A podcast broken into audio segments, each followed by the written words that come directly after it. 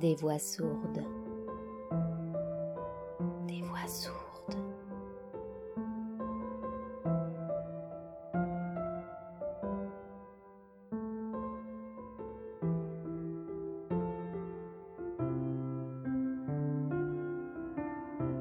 Il était une fois l'enfant qui.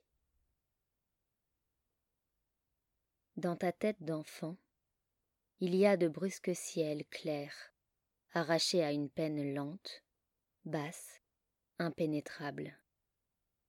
Ta mère a disparu. Elle avait beau ne jamais être complètement là, c'est à son odeur, à sa chaleur, à ses mains silencieuses que tu prenais appui pour sentir que tu existais vraiment. Maintenant tu te tiens comme tu peux, sur une crête. D'un côté les cris du père, de l'autre le silence, abrupt. Toute ta vie désormais au bord de quelque chose qui n'a pas de nom. Dans le monde, ta place s'est réduite. Est-ce qu'elle va s'amenuiser encore? Faudra-t-il pour y tenir que tu te réduises juste à un point, à un trait? Tu ne connais pas encore les peintures des maîtres chinois. L'encre déposée par le pinceau, à peine une trace, et le vide. Si tu les connaissais, tu saurais que maintenant, c'est toi.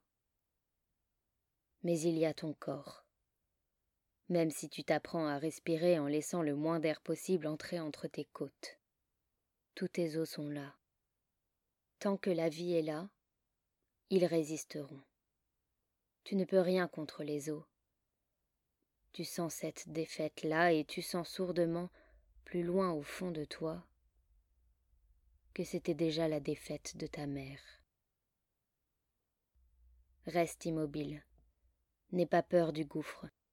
Le temps va passer. Tu peux te balancer lentement, doucement. La lumière n'entrera dans la cuisine qu'en plein midi.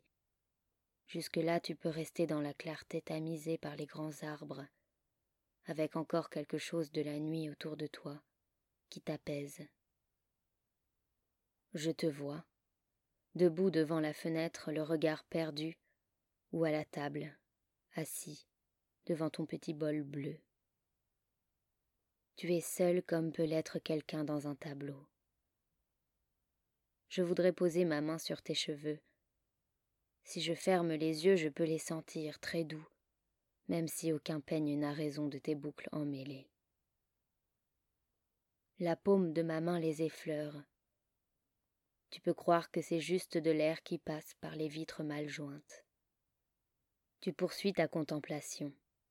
Une feuille d'arbre portée jusqu'au sol par le souffle du vent, la poussière suspendue dans la lumière, qui retombe, juste au coin de ton œil. Tu suis du doigt sur le carreau un chemin que toi seul discernes. Le mouvement lent des choses t'appelle. Alors, je sais que sans bruit, tu vas te mettre en route.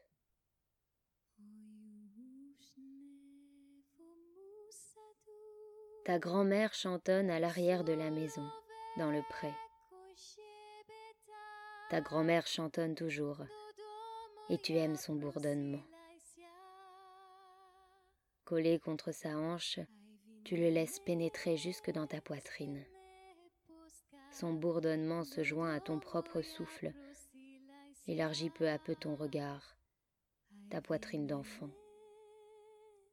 Alors tu entends la rivière qui coule là-bas, loin. Même si tout le monde dit que c'est impossible d'entendre la rivière de si loin, je sais que tu l'entends. Tu serres fort le tablier. Soudain, tu sens venir l'appel impérieux. Fuir. Vite, vite. Les pieds lancés soudain sur le chemin, tu es parti. Ta grand-mère en reste tout hébétée. Elle ne sent plus ta tête sous son bras, envolée. Elle n'arrivera décidément jamais à saisir le moment précis. Tu la laisses plantée là, les bras ballants, surprise chaque fois. Dans sa tête se bousculent les mots. Ne rentre pas trop tard. Et où vas-tu encore? Gare au père si tu reviens tout crotté. Tant de choses qu'il faut dire aux enfants. Mais toi, tu cours, tu cours, qu'aucun regard n'ait le temps de se tourner vers toi, que ton visage ne soit capté par aucune pupille. Depuis combien de temps les yeux de ta mère ne se sont-ils plus posés sur toi? Depuis combien de temps plus de mère Le calendrier compte par jour, par mois, par année. Toi, tu ne sais pas. Tu vis juste avec les moments obscurs, les moments clairs. Le temps dans ta tête trouve sa place comme il peut, comme l'espace se faufile entre les arbres de la forêt. Le visage de ta mère, parfois, tu le perds. Tu n'as pas encore appris à le retrouver sur une icône lointaine, près d'une mer très bleue ou levant un tendre regard dans un tableau de la Renaissance italienne. Tu t'affoles. J'entends ta respiration. Elle bute sur quelque chose de dur dans ta poitrine. Tu cours, tu luttes contre ce qui durcit là, une pierre. Entre tes côtes, l'air siffle et se serre. Alors tu sens que tu es toujours vivant, par la douleur. C'est une rude façon, mais c'est la seule que tu possèdes. Ta grand-mère a encore les yeux tournés vers là où tu as disparu, les paroles qu'elle n'a pas pu te dire volaient autour d'elle, s'éparpillent, ne trouvent nulle part où se poser, s'égarent, et elle ne parvient plus à retourner à ses tâches. Il lui faut un temps avant de retrouver sa tête, comme elle dit. Tu es déjà loin. Avec quoi protège-t-on un enfant comme toi? Ton père au retour criera encore Mais qu'est-ce qu'on va faire de lui, hein? Puis il tapera quelque chose contre le bois de la table, son poing ou le pot à tabac, pour que ça continue à résonner quand il arrêtera de crier. Il a besoin de ça. Ensuite, il ruminera des paroles indistinctes, laissera sa fureur faire une boule de son de plus en plus près de sa bouche, puis plus rien. Il se lèvera, claquera la porte, les bruits du dehors lui suffiront pour remiser ses cris. Son silence quand il marchera sera lourd. Où as-tu fui? Est-ce qu'un jour on te perdra, toi aussi? Tu arrêtes de courir seulement quand tu entends, tout près de toi, le halètement du chien. Le chien te rejoint toujours, tu ne sais pas comment. Tu ignores d'où il vient, ni laisse ni collier, Simplement, à un moment, il est là. Il marche près de toi et tu sens sa présence sans même avoir à le regarder. Tu ne le caresses pas tout de suite. Tu attends. Quand le chien te dépasse puis s'assoit au milieu du chemin, alors c'est le moment. Tu te mets à sa hauteur, les yeux dans les yeux, vous vous fixez. Il faut du temps pour que le chien entre dans ta tête d'enfant. Dès que tu sens le frémissement, parfois aussi léger qu'un souffle de rien, tu te relèves. Tu n'es plus seul, et ton corps ne te pèse plus. Ce n'est pas toi qui caresses le chien, c'est le chien qui glisse sa grosse tête sous ta main d'enfant. Vous marchez tous les deux. C'est comme si tu mettais ta main dans celle de quelqu'un.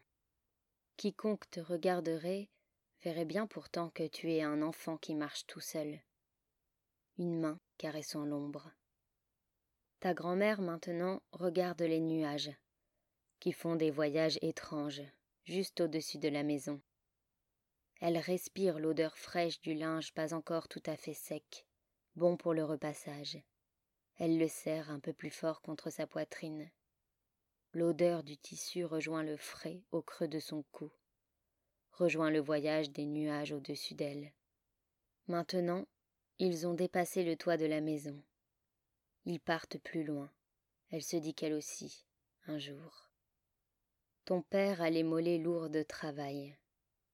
Il avance sans précaution dans le jour qui répète les tâches une à une, les mêmes. Cet enfant que tu es, c'est une énigme pour lui.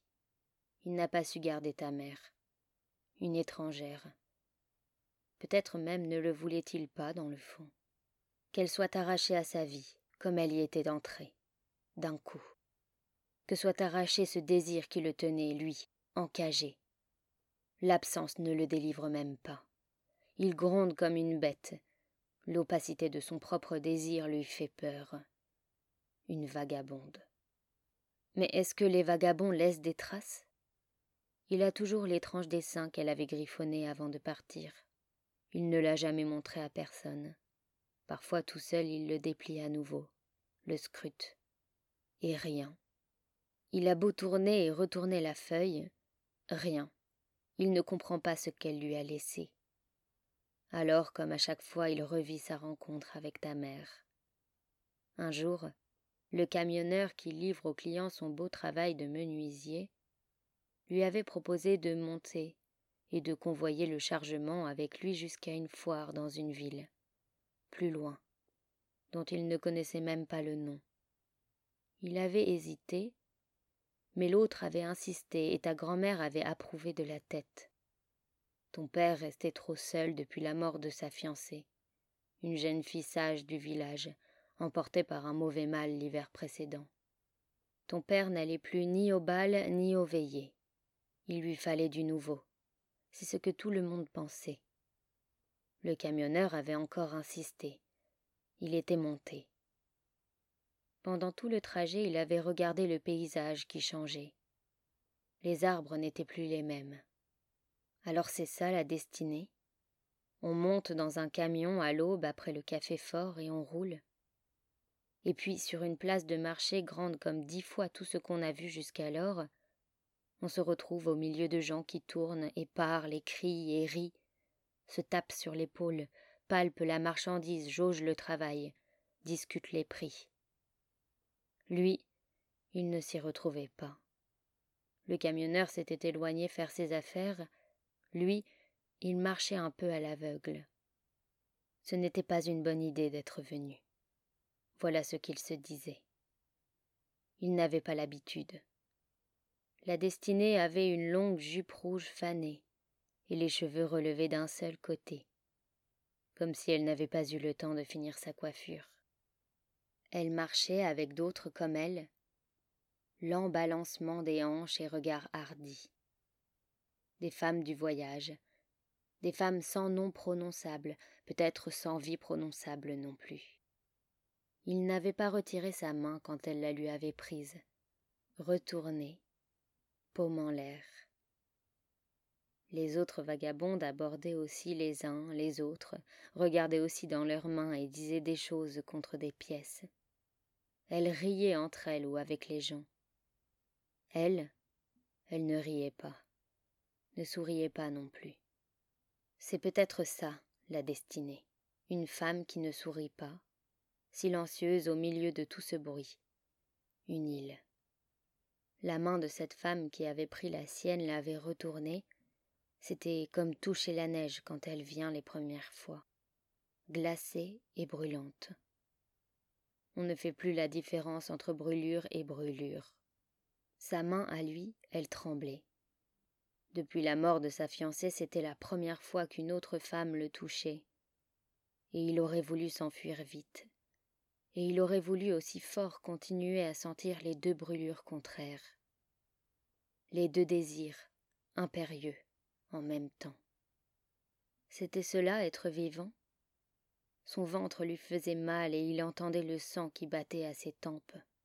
Son sang si lourd il ne pouvait compter que sur ses jambes, toujours fermes, comme si seules ses jambes pouvaient encore le rallier au monde sûr d'avant.